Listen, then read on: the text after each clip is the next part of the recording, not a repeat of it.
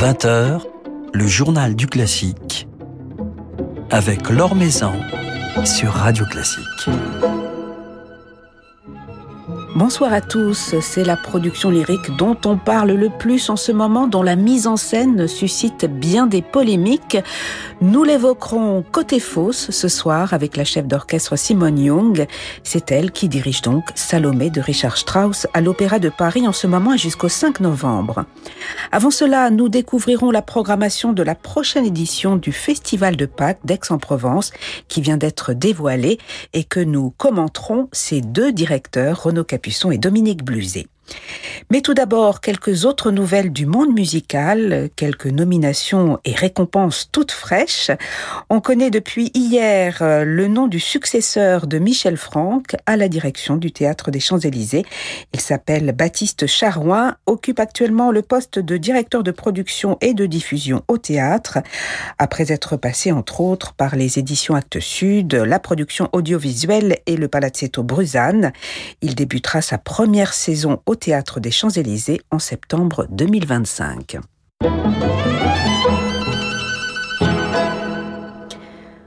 Autre nomination, celle de Yacoub Roucha à la tête du Royal Opera House en tant que directeur musical, également à partir de 2025. Le brillant chef d'orchestre tchèque de 41 ans succédera à Antonio Papano. J'ai toujours rêvé d'une relation à long terme avec une maison où l'on peut atteindre les normes les plus élevées en matière d'opéra et j'ai réalisé très rapidement que j'adorais toute l'équipe d'artistes et le personnel de Covent Garden, a-t-il déclaré juste après l'annonce de sa nomination. Philippe Gau vous en dresse son portrait, comme celui de Baptiste Charouin, sur le site Radio Classique. Autre nomination, celle de Klaus Mekele, qui s'est vu décerner le prix Sibelius 2022 par la société Sibelius de Norvège.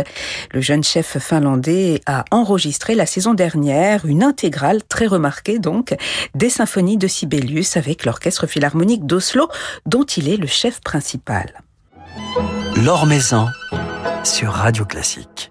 Alors Klaus Mekele compte parmi les prestigieux invités de la prochaine édition du Festival de Pâques d'Aix-en-Provence, qui se tiendra du 31 mars au 16 avril la dixième édition est celle du dixième anniversaire en même temps puisqu'une édition a été annulée pour cause de confinement.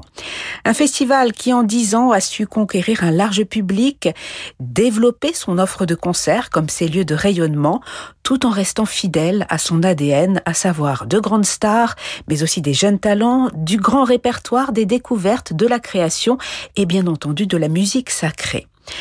Renaud Capuçon s'est confié à notre micro lundi soir aux Invalides à l'issue de la présentation de cette nouvelle édition. Alors comment célébrera-t-il cet anniversaire et quel regard surtout porte-t-il sur cette belle aventure de dix ans? On l'écoute. Beaucoup de, nostalgie mais beaucoup de fierté. Euh, commune, c'est pas une fierté personnelle, c'est une fierté d'une équipe, Dominique Buzet, moi-même le CIC, surtout qui nous a apporté et aidé toutes ces années, et d'avoir réussi à, à, partir de rien, d'une année 2013 euh, où on a lancé ce festival, et, euh, dix ans après, on est toujours là, et surtout euh, quand je vois les artistes qui viennent, qui sont venus depuis dix ans, et notamment ces jeunes générations, génération X, et qui seront tous présents cette année quasiment, c'est une grande fierté de voir qu'ils se sont développés, pas grâce à nous, mais on a été, en tout cas, on les a accompagnés un peu, et, et ils sont fidèles, et ça, c'est une grande fierté. Puis la venue de l'Académie Carienne aussi, donc euh, beaucoup de jeunes qui seront présents en plus des jeunes générations. Un gros focus sur Richard Wagner avec le vaisseau fantôme, notamment François-Xavier Roth et Cologne. Et puis euh, toujours cette mise en lumière sur la musique sacrée euh, parce qu'on est à Pâques et parce que on a on a ce centre autour de la, passion de, de la passion Saint Matthieu de, Bach, dirigé par Christophe Rousset avec un cast absolument génial. Et puis une petite messe solennelle de Rossini, la messe en ut de Mozart et puis le Stabat Mater de Pergolèse. Donc quatre œuvres vraiment symboliques qui seront disséminées comme ça dans, ces, ces 15 jours. Beaucoup de grandes, grandes stars, je dirais, mais aussi des jeunes, comme j'ai dit tout à l'heure, même le retour de Martha Argerich, des grands chefs, Klaus Mekele, euh, Semyon Bishkov, Ivan Fischer, euh, le jeune Lionel Braguet, qui est plus si jeune d'ailleurs, qui commence à être euh, maintenant dans la maturité, de grands artistes, Yuja Wang, euh, Shani, euh, Martha Argerich, enfin, ce qui fait l'ADN de ce festival, c'est quoi? C'est toujours, on trouve son compte, quelle que soit la musique qu'on aime. Je pense qu'il y a une, bonne balance entre jeunes interprètes, stars confirmées, musiciens moins connus. Igor Levit, qui est une star insensée en Allemagne et en Autriche, est totalement pas inconnu en France, mais il est, il est venu très peu. Donc on jouera ensemble tous les deux. Voilà, euh, je pense que le public des 100 Provence va découvrir Igor Levit, par exemple. Alors que il fait salle pleine à Salzbourg et à Vienne. Donc je trouve que c'est une bonne balance entre des découvertes et puis euh, voilà quand Martha Argerich vient, on sait qu'on a on a un cadeau merveilleux euh, et puis on aura une création de Magnus Lindberg joué par Yuja Wang aussi donc des, choses très variées. Et puis euh, ce concert d'ouverture avec des musiques de films françaises, donc de Rue, Le Grand, Gabriel Yared, enfin beaucoup de musiques que j'ai pas joué, que je jouerai pour la première fois. Pas du tout le même, le même répertoire que le premier volume cinéma, les mots me manquent pour dire à quel point on, a hâte de fêter ces dix ans, après notamment ces deux années d'interruption et une, année dernière où, on est revenu à la vie. Et euh, je pense que le, le public sera au rendez-vous.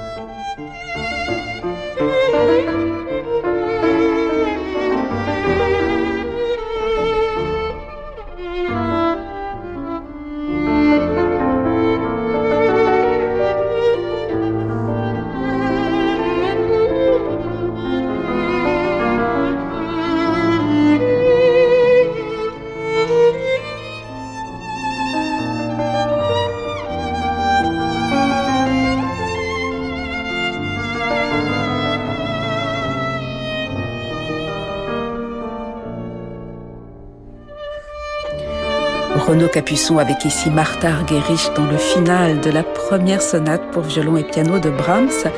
Martha Argerich qui reviendra au Festival de Pâques d'Aix-en-Provence. Elle se produira à deux pianos avec Lave Chani. Ce sera le 14 avril.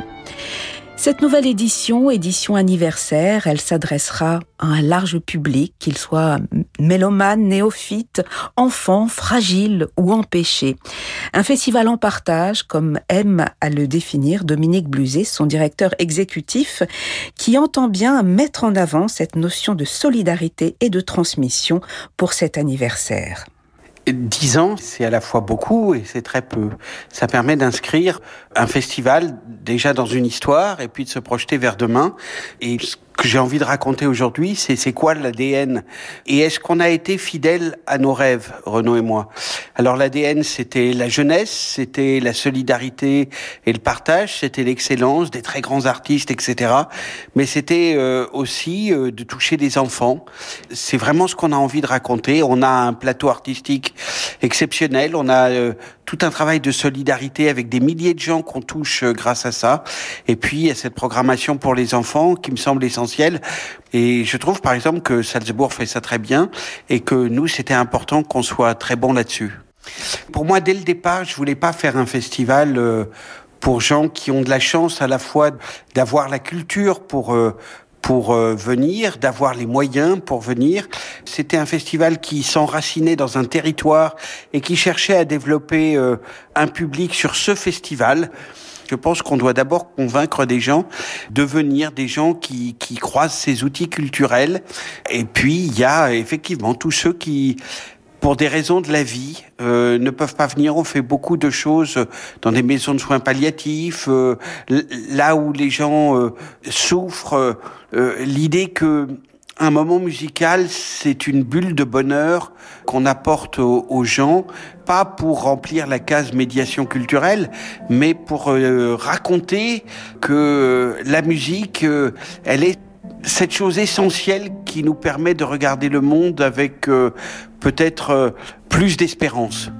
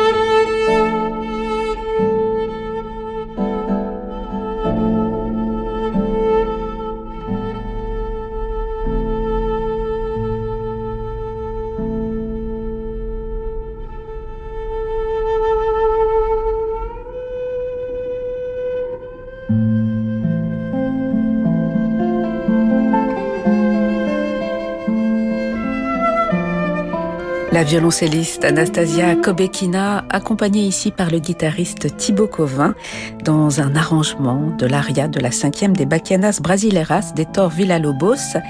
Anastasia Kobekina, qui fait partie de cette génération de musiciens pour lesquels le Festival de Pâques d'Aix-en-Provence a été un formidable tremplin.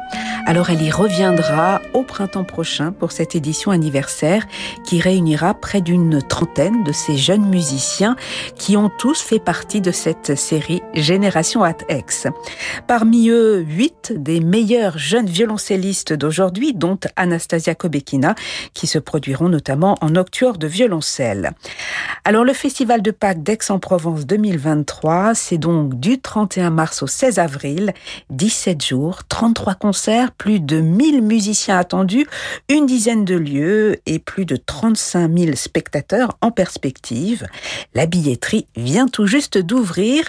Radio Classique, qui vit cette aventure depuis le début, y reviendra pour vous faire partager ces moments forts cette année encore.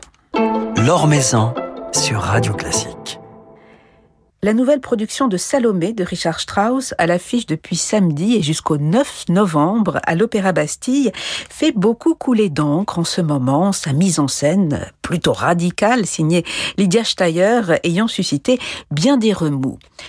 À la baguette, dans la fosse, l'une des plus grandes spécialistes du compositeur, la chef d'orchestre australienne Simone Young, qui fait son retour à l'Opéra de Paris quelques mois après y avoir dirigé Parsifal de Wagner. Strauss et Wagner étant ses deux grands compagnons depuis des décennies. Simone Young, que je suis allée rencontrer il y a quelques jours à l'Opéra Bastille, juste avant une représentation de Salomé, nous raconte ce soir justement son engagement, sa passion pour les ouvrages lyriques de Wagner et de Strauss. Euh, ce sont des, des grandes œuvres de maîtres, c'est les œuvres, les opéras de Wagner et de Strauss. Ce sont pas exactement la même époque. Strauss est un peu après euh, Wagner, mais euh, les œuvres sont grandes, l'orchestre est grand, les voix sont grands. C'est presque toujours les mêmes euh, chanteurs, les mêmes chefs qui fait les opéras de Wagner et de Strauss. Et c'est pour moi presque 30 ans que je fais ce répertoire et ça reste pour moi vraiment très près à mon cœur. En tant que chef d'orchestre, est-ce que les sensations sont différentes lorsque vous dirigez Wagner et lorsque vous dirigez euh, l'orchestre straussien? Oui, c'est une, euh, c'est un vocabulaire musical différent. Ça, c'est vrai. La musique de Strauss, si on pense que c'est plus que, que les symphonies de Brahms, ça vient de cette, euh, cette musique de poids, du sens tenu. La musique de Strauss, c'est déjà plus moderne. C'est un peu plus près à Mahler, les symphonies de Mahler, très colorées, très grands orchestres avec des, des instruments extrêmes, heckelphone, trompette du basse, six corps, tout ça. Et euh, très, très compliqué pour les, pour les musiciens, spécial pour les, euh, les cordes. Ils ont beaucoup à faire. Même si l'opéra ne dure plus que 105 minutes, alors euh, on a beaucoup à faire. Mais ça vient de la même langue, de l'allemand et de, de la poésie en allemand. Et non, je me, je me sens chez moi quand je dirige cette musique.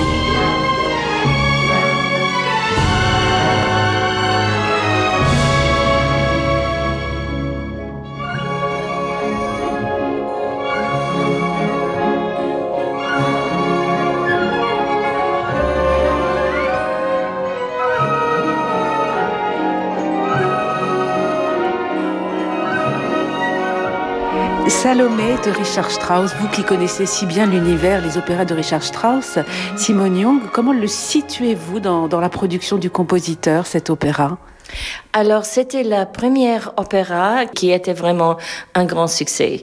C'est euh, sa première opéra où tout est déjà là.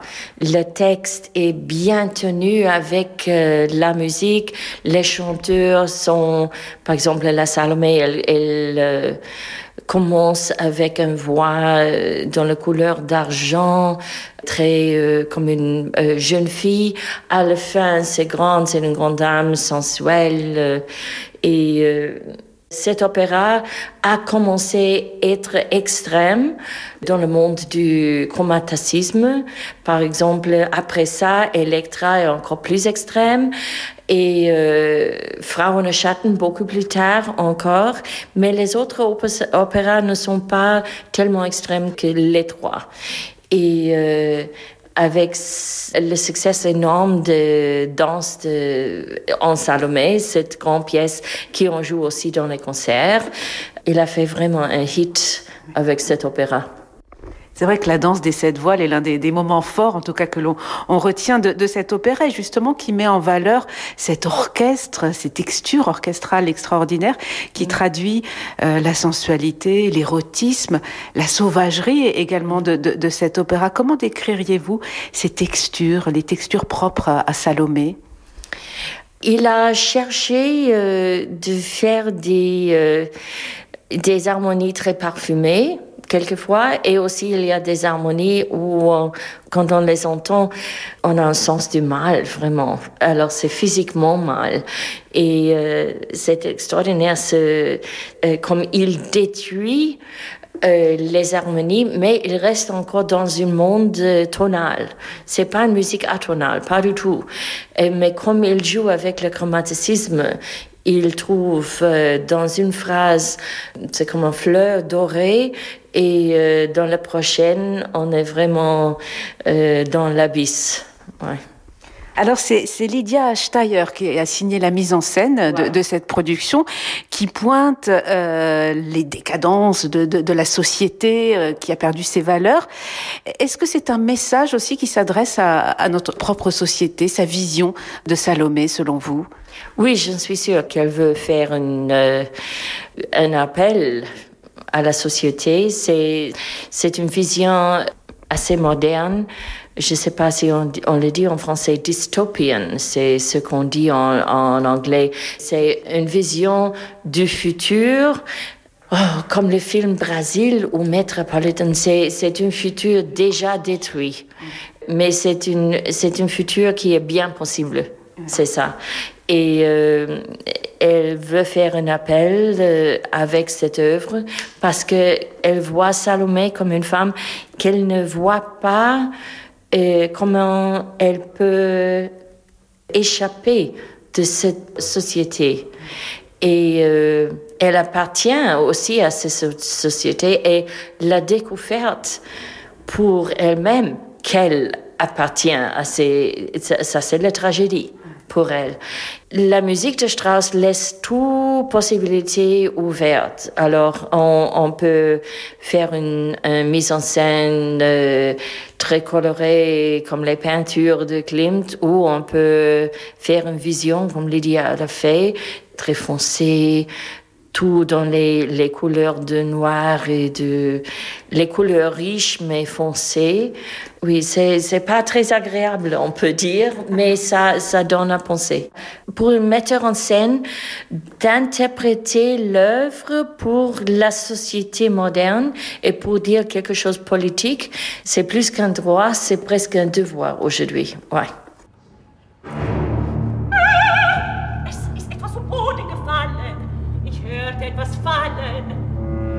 Indianer schwert des Henkers.